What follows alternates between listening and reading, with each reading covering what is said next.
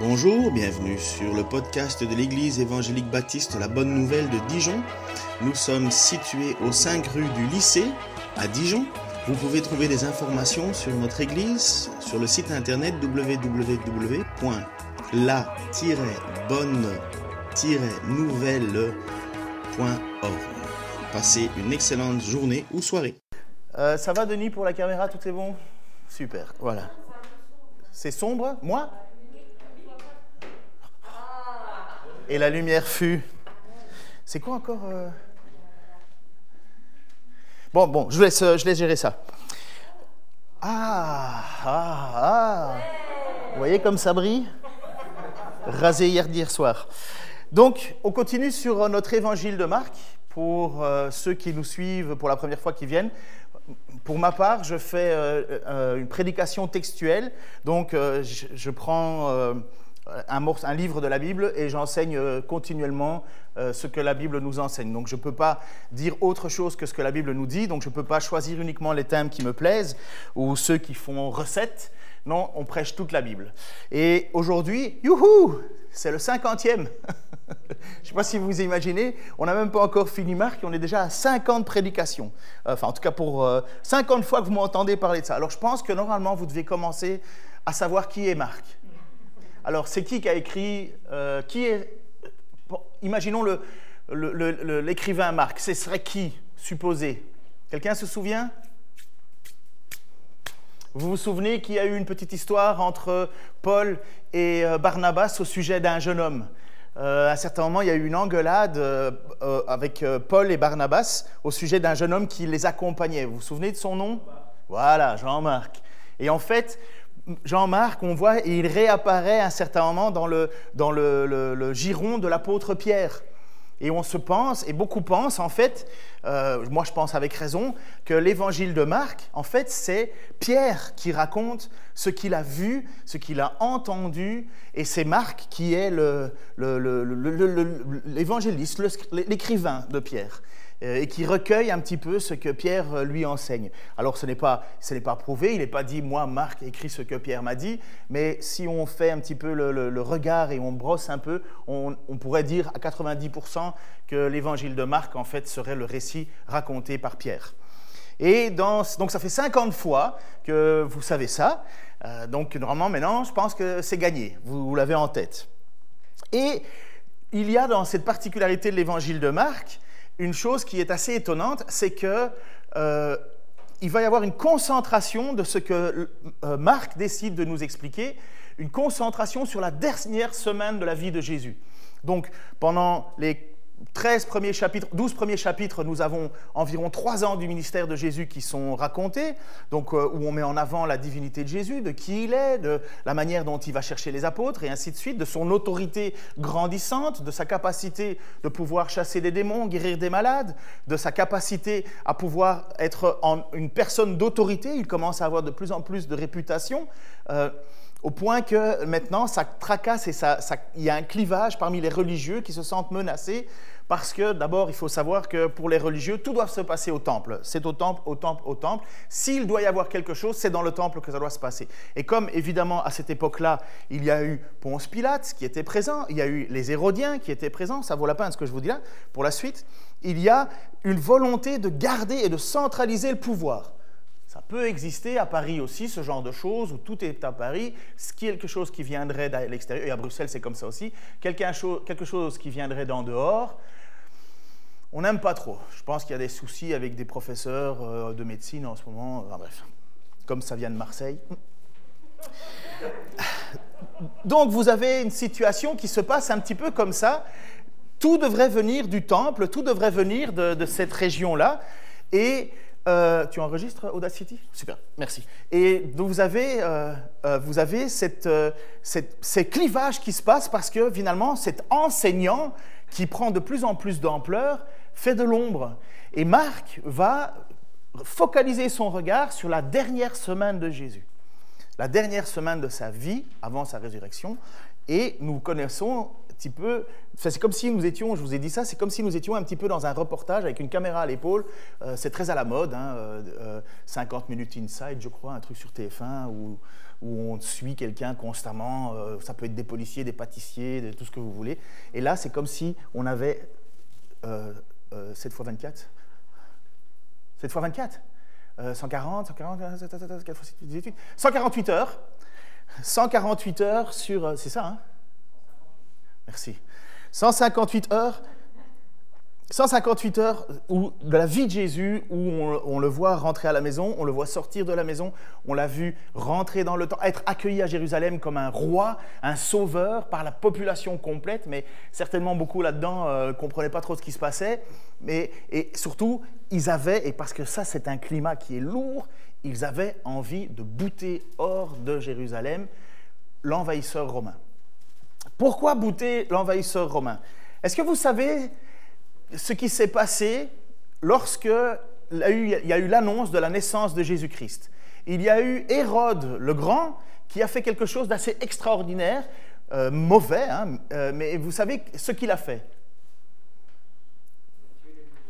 Il a tué les nouveau-nés. On parle de, de 200 ou 400, j'ai un trou de mémoire, nouveau-nés. Pourquoi? Parce que Hérode savait qu'il y allait avoir quelqu'un qui était le Messie annoncé. Vous savez, c'est ce qui s'est passé avec les, avec les mages, les trois mages qui sont venus pour parler et chercher.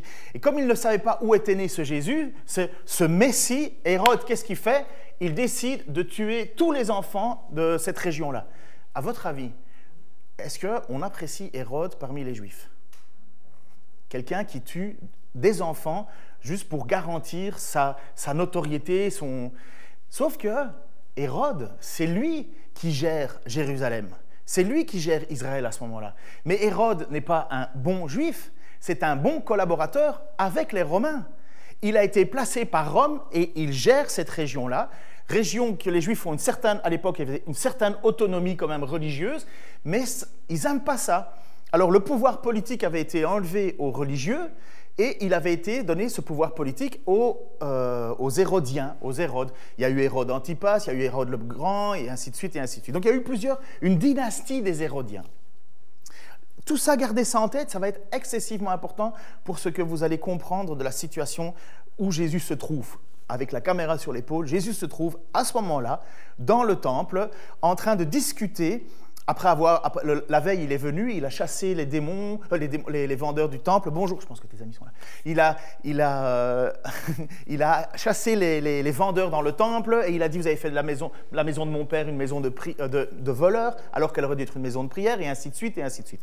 Et donc, finalement, vous avez l'autorité de ces responsables qui a été mise à mal. Là, on est le lendemain, Jésus revient et il dit qu'il se balade dans le temple. Alors au plus j'étudie sur ces histoires, au plus je me rends compte de la taille du temple. Le temple, à cette époque-là, pouvait contenir sur euh, euh, l'esplanade environ 200 000 personnes. Vous imaginez ce que c'est que 200 000 personnes? Je pense que Dijon et, la et, le Grand Dijon font environ 300 000. Imaginez que tout le monde se réunit. Donc c'est énorme la capacité de ce temple. C'est pas tout petit, c'est vraiment, c'est une ville dans la ville. Et d'après ce que j'ai lu, en fait, le temple représentait un tiers de la taille de la ville. C'est énorme. alors, ce n'est pas juste le bâtiment, c'était aussi tout ce qui était tout autour. Mais bref, c'est immense, immense. Et quand Jésus rentre et se trouve dans ce temple, le texte nous dit qu'il se balade dans le temple. Et euh, en se baladant, à un certain moment, il y a des personnes qui viennent vers lui pour lui euh, euh, le, mettre à mal, le secouer un petit peu, le questionner. Mais d'où vient ton autorité? Ça, c'était dimanche passé. D'où vient ton autorité? Et Jésus leur dit, je vais vous poser une seule question. Si vous répondez bien, je vous dirai de qui je, reçois mon autorité pour faire ce que je fais.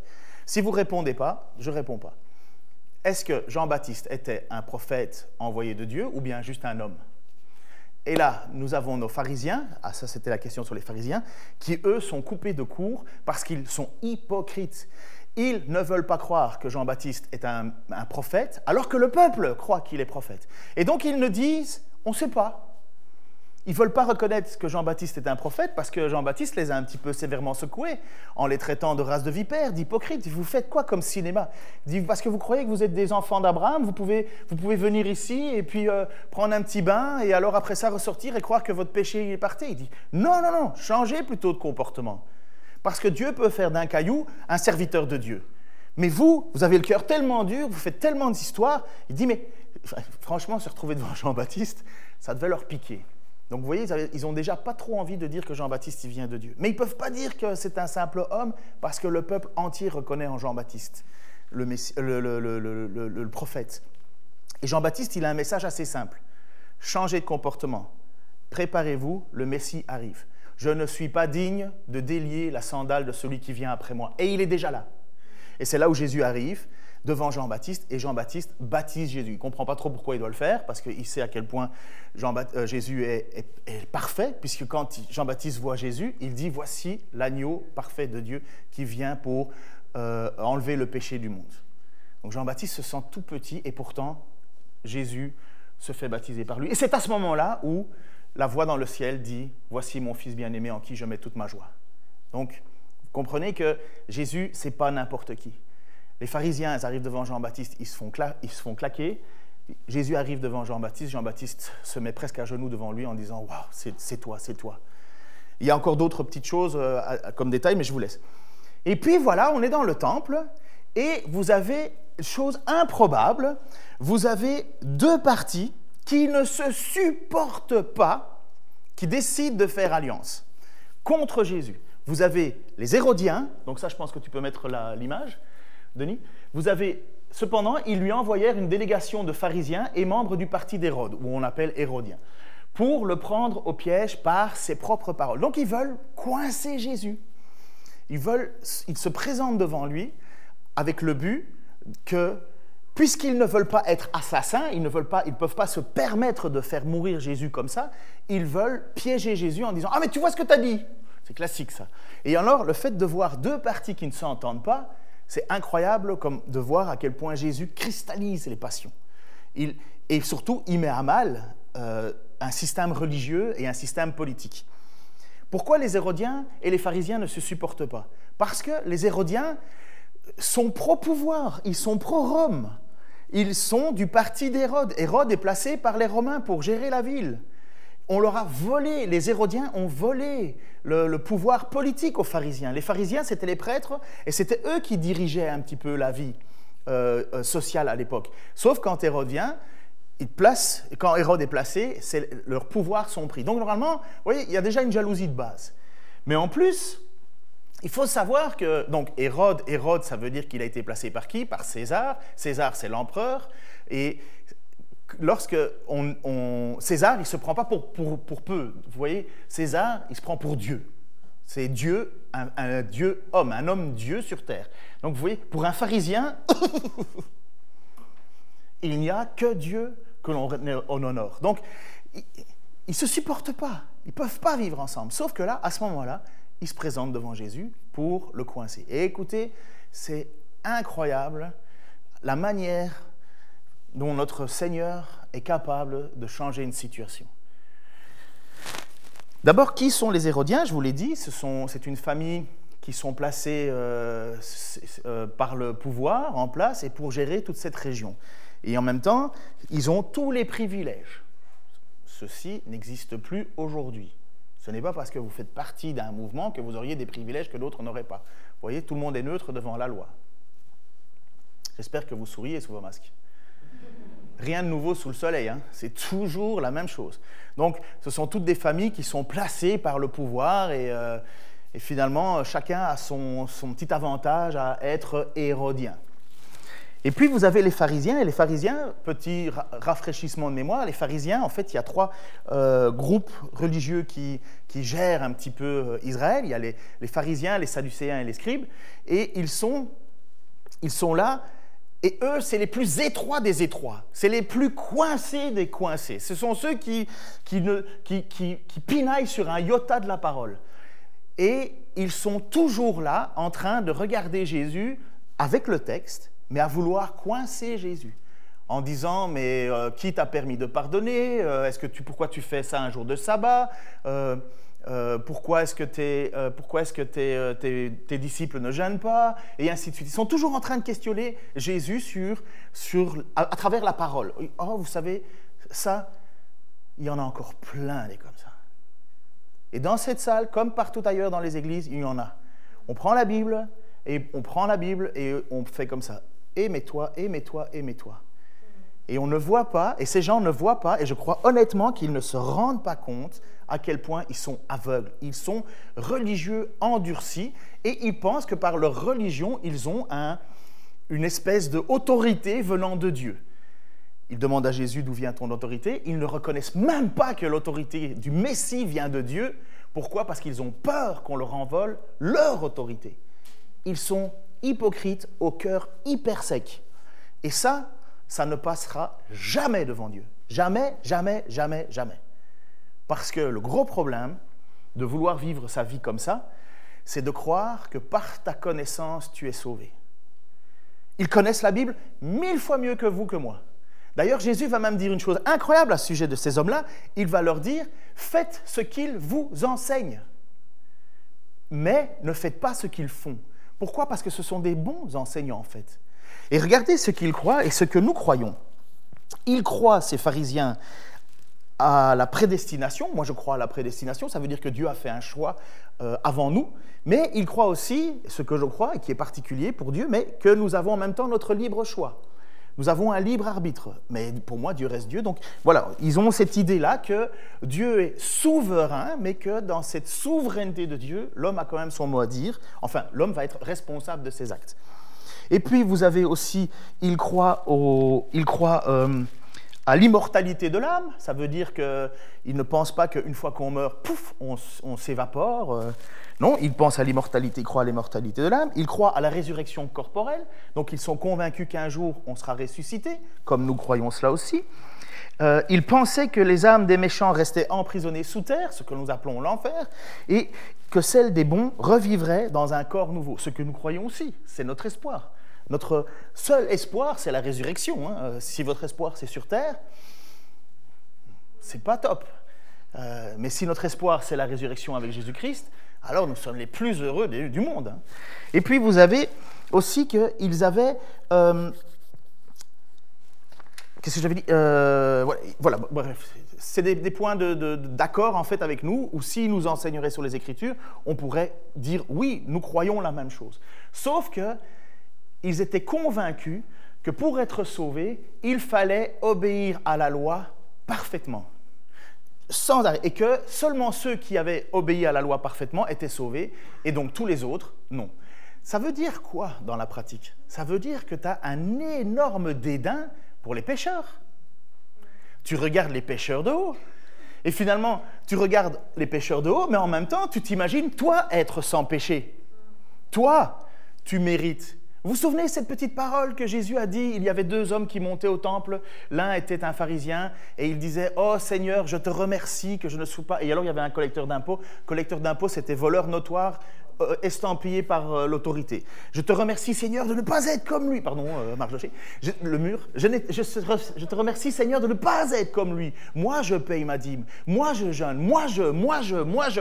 Oh Seigneur, quelle chance tu as de m'avoir. Hein parce que franchement, être comme lui, fou Et Jésus raconte dans l'histoire, par contre, le, payeur, le, collecteur d'impôts, lui, se retrouvait dans une situation où il n'osait même pas lever la tête au ciel, se tapait la fratrie et disait Seigneur, pardonne-moi. Pardonne-moi. Et Jésus nous fait cette annonce lequel des deux, à votre avis, sera justifié par Dieu Non pas celui qui a toute l'apparence, non, celui qui reconnaît qu'il est incapable d'atteindre le niveau de Dieu. Et je vais même vous faire une petite révélation. Vous savez pourquoi Dieu, pourquoi Dieu nous a donné la loi? Pour emprisonner le monde dans le péché. Parce qu'une fois qu'on est emprisonné dans le péché, nous n'avons aucune autre solution que de dépendre de la grâce de Dieu. Nous ne pouvons pas. Écoutez, vous avez une bonne résolution le lundi, le mardi, vous, vous peinez. Le mercredi, vous savez plus trop ce que vous avez résolu. Et le vendredi, vous en recommencez déjà une nouvelle résolution parce que vous aviez oublié que vous en avez fait déjà une nouvelle une lundi. Et l'homme est comme ça. Depuis le début, on lutte, on lutte, on lutte. On va très bien pendant deux, trois, quatre semaines. Et puis d'un coup, badadraf, que celui qui est debout et ne, se prenne pas trop de haut de peur de tomber lui-même. Et nous tombons combien de fois Heureusement, et ça, J'aime ce dit euh, MacArthur, si je pouvais perdre mon salut, j'aurais déjà perdu plein de fois. Si mon salut dépendait uniquement de mes actions, ce serait foutu. Ça ne veut pas dire qu'on peut faire n'importe quoi, comme l'apôtre Paul va dire. Maintenant que nous sommes sauvés, pécherions-nous encore? Mais non, parce que si tu continues à pécher, mais tu es comme, tu, comprends pas ce que Dieu t'a fait comme cadeau. Mais imaginez que maintenant on est sauvé, et boum, je suis euh, plus jamais pécheur. Et donc Jésus se retrouve devant ce genre de personnages qui sont des pinailleurs du, texte. Sauf que devant eux, le Fils de Dieu. Dieu lui-même qui a inspiré les Écritures. Et voilà, ils veulent le prendre, euh, ils veulent le reprendre à rebours. Alors ils font quelque chose que, oh, moi, quand je vois ça, déjà je boue en moi. Regardez ces gens qui, notoirement, détestent Jésus. Les Hérodiens, parce qu'ils ont peur que Jésus, à cause de ses paroles, pousse euh, César à venir, parce qu'il y a comme une, c'est comme si une révolution fomentait. Euh, lorsque Jésus descend pour la première fois à Jérusalem sur son âne, enfin sur son anon, euh, les Hérodiens ils se disent mais oh, oh, oh, qu'est-ce qui se passe là? C'est qui ce roi? Et Hosanna, Hosanna, le roi est là. Et les Hérodiens ils disent oh, mais on va perdre tous nos privilèges là. Il y a, César qui va, qui va entendre qu'on a décidé de prendre un roi. Et ça, les Romains ils veulent, ils veulent rien savoir. C'est eux qui dirigent. Donc eux, ils ont peur pour leurs privilèges en Et les pharisiens, et eux, ils se disent, mais c'est nous qui sommes les représentants de Dieu. Oh. C'est qui celui-là? En plus sur un âne. Ça n'a pas d'allure. Et pourtant, le Messie descend humblement. Et il descend. Et il est là. Et donc vous avez eux qui viennent. Oh, écoutez comme ça pique. Denis Ils vinrent lui dire, Maître, nous savons que tu parles vrai et que tu ne te laisses influencer par personne, car tu ne regardes personne, à la, car tu regardes pas à la position sociale, mais tu enseignes toute la vérité, comment Dieu nous demande de vivre. Alors vous, vous trouvez que ça sonne vrai? Ben oui, c'est vrai. mais oui, c'est vrai. C'est exactement ça. Jésus parle vrai. Jésus se laisse influencer par personne. Jésus ne cherche pas et ne regarde pas la position sociale des gens. Jésus enseigne toute la vérité. Jésus enseigne ce que Dieu demande. Mais eux, ils ne le croient pas pour un sou. Pas du tout. Ils disent ça de façon hypocrite.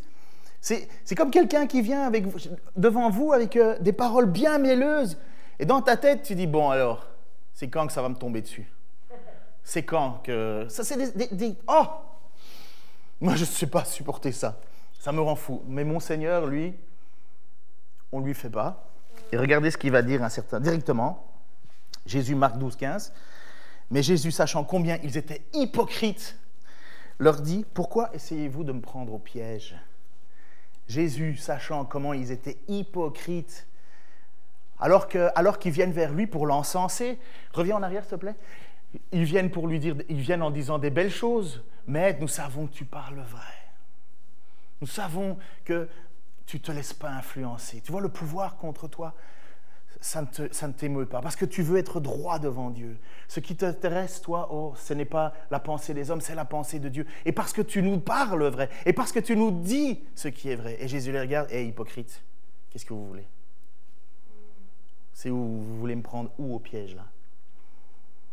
Vous savez, ça, combien de fois on n'a pas ça dans nos églises aussi hein? Faire beau, paraître bien, nanana, mais en réalité, ta vie, c'est tout le contraire. Et vous savez, si on n'a pas la grâce, ça sert à rien l'hypocrisie devant Dieu. Jésus va me répondre de la même manière. Il dit, oh, qu'est-ce que tu veux? Et regardez, c'est quoi le piège finalement? Dis-nous, avons-nous le droit de payer des impôts à César. Devons-nous le faire, oui ou non? Cette fois-ci, ils font une question fermée. Ils ne demandent pas, comme la fois passée, euh, de, qui vient ton autorité, qui est une réponse ouverte. Ils pourraient dire euh, de là, de là, de là. Non, est-ce que est-ce qu'on doit payer, oui ou non? Donc la question, c'est assez fermée, tu es ou oui ou non? Donc ils pensent piéger Jésus. Et honnêtement, c'est une question super difficile. Ils sont malins, malins dans le sens mauvais, ils sont malins. Pourquoi les Hérodiens sont là et pourquoi les pharisiens sont là? Pourquoi ces deux parties qui ne s'entendent pas sont devant Jésus? Parce que s'il dit oui, il faut payer à César l'impôt, eh bien, vous avez les pharisiens qui vont dire, mais enfin, bon sang, pourquoi est-ce qu'il faudrait payer à cet homme-là? Il se prend pour un dieu. Parce qu'on ne parle pas d'un impôt de la vie de tous les jours, on parle du tribut à César. Ça veut dire que chaque personne vivante devait payer un denier par an pour le fait d'exister dans le, temps, dans le royaume romain et de donner cet impôt à César, le tribut pour César. Donc finalement, montrer qu'on on faisait une offrande à ce Dieu, homme. Donc pour les pharisiens, la question, si Jésus dit, ben oui, il faut le payer, ben la question, elle, est réglée. Il dit, ben voilà, tu es, soumis à César, tu n'es pas soumis à Dieu. En plus, n'oubliez pas, on est dans le temple là. Dans le temple, on, a, on utilise, et d'ailleurs c'est une des raisons, on n'utilise que l'argent du temple. C'est pour ça qu'il y a des échangeurs. On ne vient pas avec des pièces avec l'effigie d'un, de, de, quelque chose d'autre, parce que ça devient de l'idolâtrie, vous comprenez? Nous, nos billets de banque, on, en a plein, mais on veut dire, on n'est pas là avec... Bah, bref, vous avez compris. Et s'il dit non, il ne faut pas le payer, les Hérodiens vont dire mais enfin, comment ça, il ne faut pas payer l'impôt euh, à César euh, Comment ça, tu veux faire la révolution? Sachez que 40 ans, un petit peu avant la venue de Jésus, il y a eu un homme qui s'appelait Judas, je ne sais plus lequel, il y a eu beaucoup des Judas, ce n'est pas celui qui a trahi Jésus, c'est bien avant, et qui lui avait commencé une révolution parce qu'il ne voulait plus payer l'impôt à César, parce que justement, c'était l'idolâtrie, c'était ci, c'était là. Donc, le climat est sous tension. Et donc, les Hérodiens, ils attendent qu'une chose, qui disent, non, non, il ne faut pas le payer. Comment ça tu t'opposes à César? Comment ça tu t'opposes? Et donc, on a une raison. S'il dit oui pour dire que Jésus pousse à l'idolâtrie, s'il dit non, il pousse à la révolution. Et donc, dans les deux cas, pharisiens et, euh, hérodiens auraient une raison, selon eux, valable de faire mourir Jésus. Et la réponse de Jésus est subjugante. Jésus n'est pas un prophète, même un grand prophète. Jésus n'est pas un enseignant ou un grand enseignant. Jésus n'est pas un roi ou un grand roi. Jésus est plus que ça. Il est ça, mais il est plus que ça. Il est Dieu fait homme. Il est fils de Dieu vivant sur terre. Alors vous imaginez bien qu'une petite entourloupe comme ça, c'est comme te présenter devant Dieu et dire à Dieu, euh, je vais faire une devinette avec toi. Dieu qui connaît tes pensées, qui connaît tout, ben, ta devinette, tu vois, euh, tu peux te la garder, quoi. Et donc, ces hommes-là se présentent devant Jésus en essayant de leur manière et de leur intelligence penser d'avoir coincé Jésus, et Jésus va les coincer, mais admirablement, mais ça va avoir des conséquences pour eux et des conséquences pour nous. Parce que Jésus Lorsqu'il répond, il répond toujours de manière divine. Donc ça implique beaucoup plus que le contexte. Même s'il faut garder le contexte, ça va, ça va, ça va aller plus loin. Apportez-moi une pièce d'argent que je la vois. Le texte s'affiche devant vous. Apportez-moi une pièce d'argent que je la vois. Ils lui en apportèrent une. Alors il leur demanda, cette effigie et cette inscription, de qui sont-elles? De César. Alors Jésus dit, rendez à César ce qui revient à César, et à Dieu, pardon, ce qui vient à Dieu. Ils en restèrent déconcertés. Je pense qu'il y a une image, Denis, où on voit les deux faces euh, de la, pièce. Tu peux la montrer? Voilà. Alors ça, c'est chaque fois qu'il y avait un empereur, l'empereur, la première chose qu'il faisait, c'est qu'il frappait la monnaie à son effigie. Là, je crois que ça date de 14 à 37. C'était la période où César Tibère euh, était, euh, euh, César, donc empereur. César, c'est pas son nom, c'est pas le nom d'un petit chien non plus. César, c'est le titre, comme on disait empereur ou César. Donc tu peux être César un tel, un tel. Et là, c'était l'époque de César Tibère qui s'était fait des pièces à son effigie.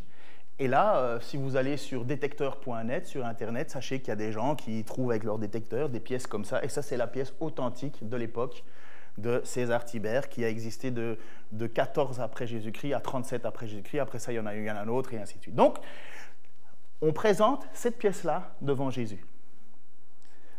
Montrez-la que je la vois. Et il dit, qu'est-ce que vous voyez dessus? Qu'est-ce que vous voyez? Vous voyez quoi? Mais voilà, César.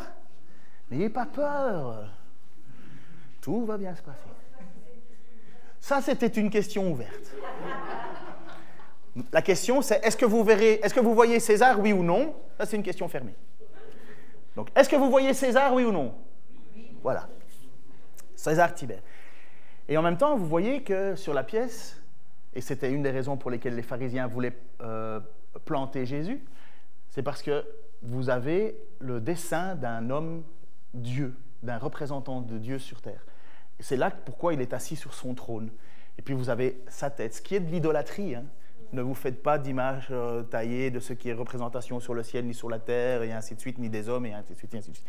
Donc pour une pièce, dans le temple, c'est de l'idolâtrie, forcément. On n'est plus à ce niveau-là. Hein. Euh, mais à l'époque, dans le temple, c'est scandale des scandales. D'ailleurs, il n'a pas dit, il n'a pas été cherché dans sa propre pièce, poche, Jésus. Il a demandé qu'on lui amène une pièce. C'est marrant que les pharisiens et les hérodiens ont quand même décidé de rentrer une pièce dans le temple. Mais bon, il y avait des changeurs avant et ainsi de suite. Donc voilà, Jésus leur dit, mais qu'est-ce que vous voyez? Eh bien, c'est à César. Ben, rendez à César ce qui appartient à César et rendez à Dieu ce qui appartient à Dieu. Mais quelle réponse Elle est tellement incroyable, cette réponse, qu'aujourd'hui, on la connaît encore dans les, dans les, dans les milieux euh, autour de vous. Vous avez déjà entendu cette phrase-là. Les gens le citent sans savoir que c'est le Fils de Dieu qui a répondu à, à, un piège. Rendez à César ce qui est à César. Oui, d'accord, mais tu connais la suite. Rends à Dieu ce qui est à Dieu. Rends à César ce qui est à César. Il y a plusieurs choses qu'on peut tirer. La première chose, c'est boum ils sont coincés. Oh, qu'est-ce que moi, je, je, jouis intérieurement de, de savoir que Jésus leur a encore une fois coupé la parole à ces hypocrites. Parce que Jésus leur dit, mais oui, paye tes impôts. Jésus te dit, paye tes impôts. Rends à César ce qui appartient à César. Paye tes impôts. J'ai eu l'occasion d'aller en Inde, j'ai eu l'occasion d'aller euh, en Guinée-Conakry, j'ai eu l'occasion d'aller au Sénégal. Je peux vous dire que j'ai vu, alors je ne sais pas pour le reste, certainement, j'ai vu des pays où on ne paye pas d'impôts et j'ai vu les services qu'on nous donnait là-bas. Et j'ai vu ici, j'ai vécu au Québec, j'ai vécu en France, j'ai vécu en Belgique, j'ai vécu au, j'ai eu l'occasion de voyager un peu, j'ai vu la différence de ce que c'est que payer des impôts. Quand tu payes des impôts, tu as des services.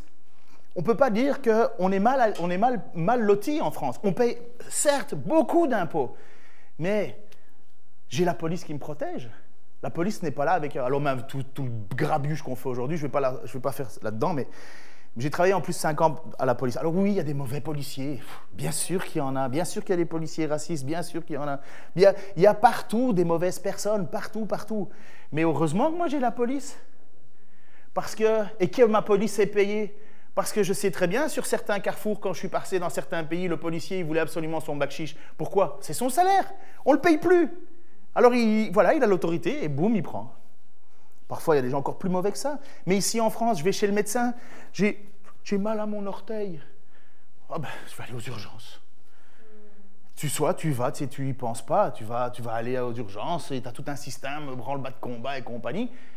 Mais tu as mal à ton orteil en Inde. Enfin, sais pas Pondichéry, mais en tout cas, dans des endroits où j'ai été, euh, bah, tu vas rester avec ton mal de. Espère juste qu'on le coupe pas, quoi. Mais voyez, rends à César ce qui appartient à César, c'est parce que la Pax Romana, la, la paix que donnait l'Empire romain, a permis quand même à l'apôtre Paul d'aller annoncer l'évangile partout. Il n'était pas en train de dire non, non, paye rien. Tu payes. De toute façon, ça appartient à César. Rends-lui, rends-lui. Et ça enlève, aussi un peu cette idée de croire qu'on est quelqu'un parce qu'on a des sous. Et puis après ça, l'autre, alors non, non, je veux quand même euh, vous montrer que, c'est dans la droite ligne de l'apôtre Paul aussi, quand il enseigne ce que Jésus a enseigné, et lorsqu'il va écrire incertainement l'Épître aux Romains, qui est le, le, monument doctrinal de la vie chrétienne, il va incertainement poser la question et mettre en place et dire, mais qui sont les autorités? Parce que finalement, d'où viennent ces autorités? De quel droit? La police est là et les choses sont là Voici ce que euh, Paul va nous dire, à nous qui sommes chrétiens. Chacun doit obéir aux autorités placées au-dessus de nous. En effet, toute autorité vient de Dieu. Et c'est Dieu qui donne leur place à celles qui existent. Alors si quelqu'un lutte contre les autorités, il lutte contre l'ordre voulu par Dieu. Et ceux qui refusent de leur obéir seront condamnés avec une clé d'entranglement. Ah non, ce n'est pas dans le texte. Quand on fait le bien, on ne doit pas avoir peur des autorités officielles, mais on doit avoir peur d'elles quand on fait le mal. Tu ne veux pas avoir peur des autorités? Alors fais le bien alors fais le bien et tu recevras leurs félicitations. Oui, les autorités sont au service de Dieu pour te conduire au bien, mais si tu fais le mal, tu dois avoir peur, car les autorités ont le pouvoir de punir, et ce n'est pas pour rien. Quand les autorités punissent, elles sont au service de Dieu, et elles montrent la colère de Dieu contre qui fait le mal. Mais vous imaginez un monde sans police? Ce serait une folie, ce serait c'est le plus, méchant, le plus, vil qui gagnerait. La police, elle est là pour nous montrer et, ben, même pour empêcher la, la prolifération du péché sur la terre. Heureusement que nous ne sommes pas à la merci de tous les voleurs et brigands parce que nous avons une police. Est-ce qu'ils sont top? Non. Est-ce qu'ils sont parfaits? Non. Mais ils sont placés par Dieu pour nous. Est-ce qu'ils, parce qu'ils sont placés pour Dieu, ils sont top? Mais non, lisez le livre des juges. Si vous avez eu le temps, euh, pour ceux qui ont fait l'étude avec nous, à chaque fois que Dieu suscitait un juge, ce n'était pas un héros. Hein.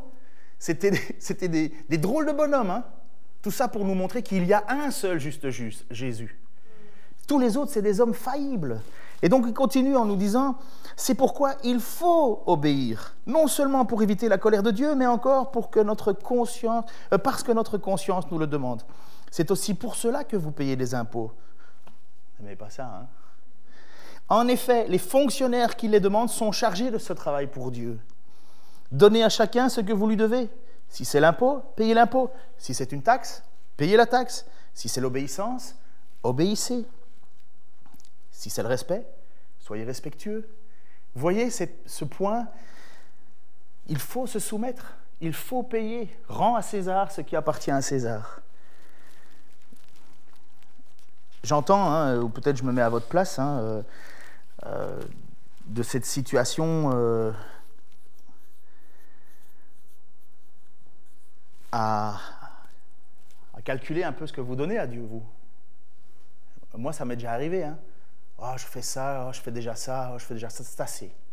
Oh, je donne ça, je donne ça, c'est assez. Et on, a, on est comme ça naturellement, on calcule en nous. Il y en a certains qui calculent au cent près. C'est juste. Ils veulent donner le juste. Voilà, ils pensent que parce que tu es au cent près, comme les pharisiens, vous donnez la dîme de la nette, vous donnez la dîme de ceci, la dîme de cela. Vous donnez au juste là. On peut pas. Vous êtes juste scriptuaire, c'est vrai. Mais Jésus va leur dire rendez à César ce qui appartient à César et, ce qui, à Dieu ce qui est à Dieu. Quelle est l'image que vous voyez sur cette pièce? Là, c'est une question ouverte, mais normalement, vous le savez. C'est l'image de qui? Et vous, vous êtes fait à l'image de qui? Qu'est-ce que vous voyez sur une pièce? César. Qu'est-ce que vous voyez sur vous? Dieu. On est fait à l'image de Dieu. Rends à César ce qui appartient à César. C'est sa pièce, rends-lui. Mais toi, tu rends à qui? Mais à Dieu. Tu es à l'image de Dieu. Hommes et femmes, il les a fait à son image. On est l'image de Dieu. Donc qu'est-ce qu'on doit rendre à Dieu? Quelle partie? 10%, 21%, 42% tout. 100%. Tout.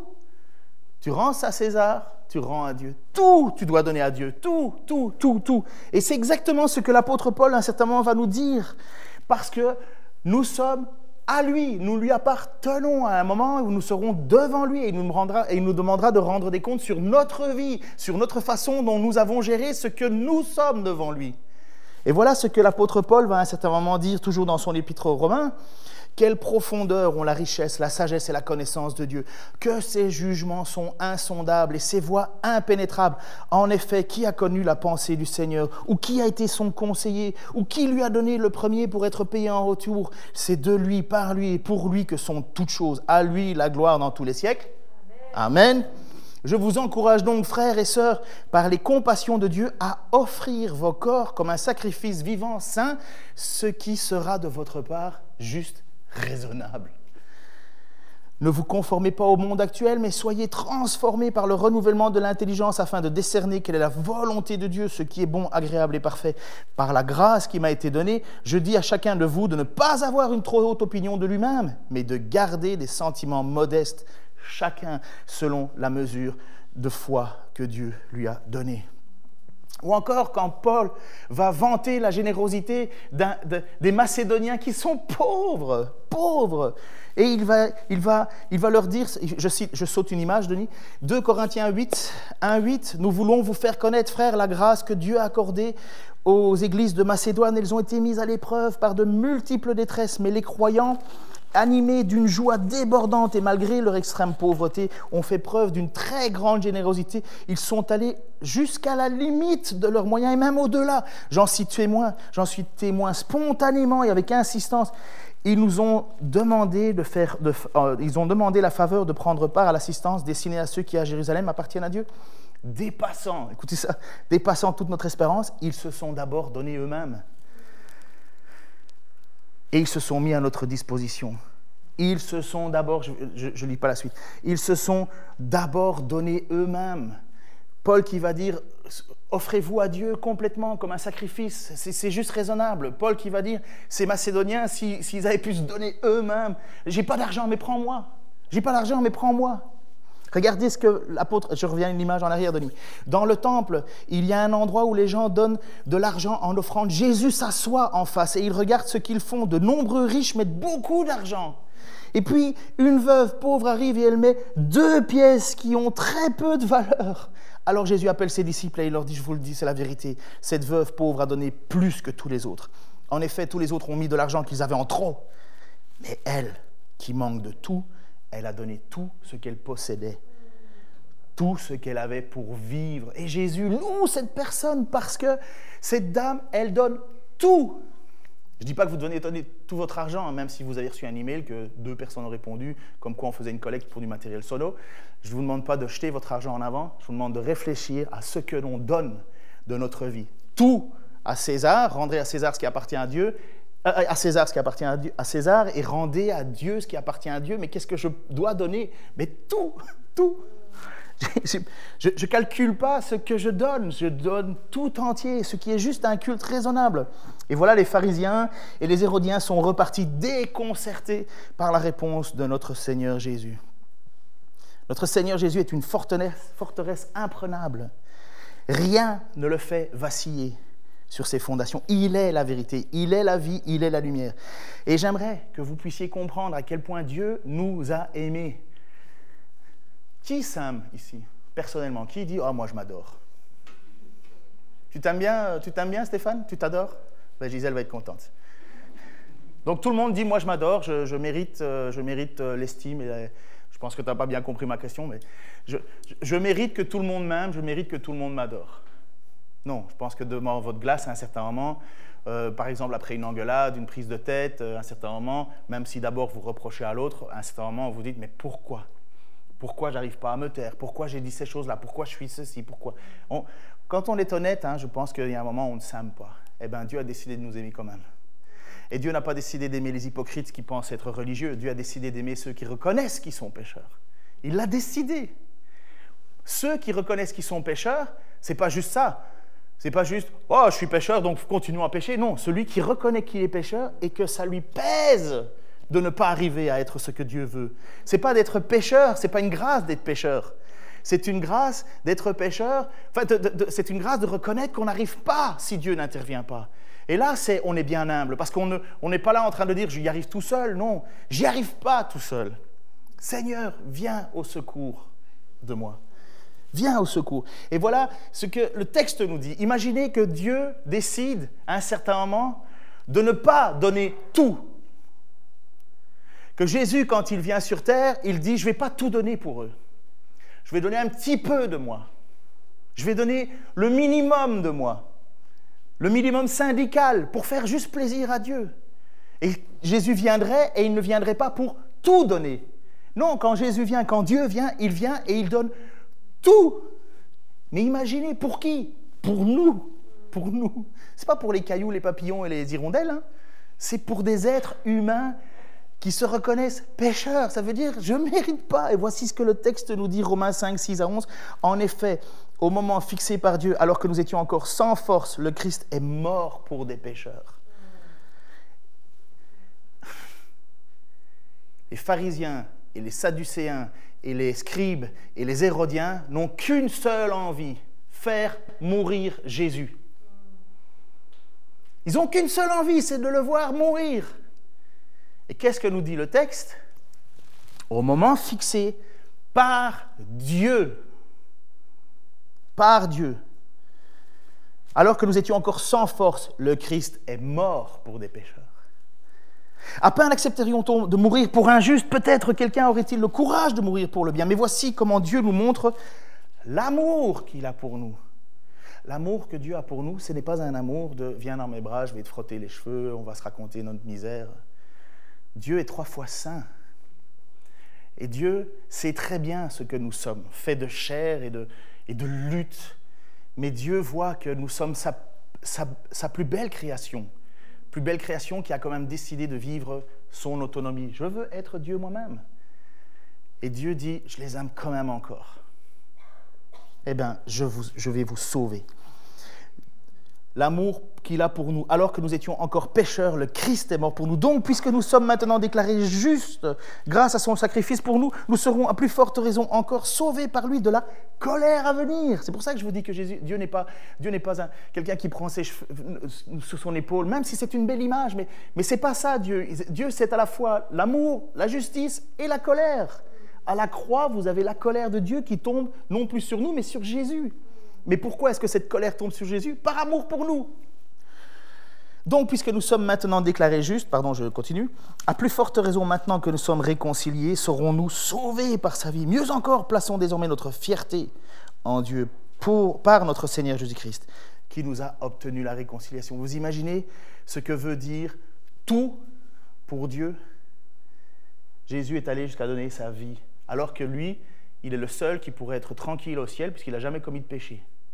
Et il a décidé, chose folle, alors que nous luttons pour ne pas pécher, lui a décidé de se faire pécher pour nous.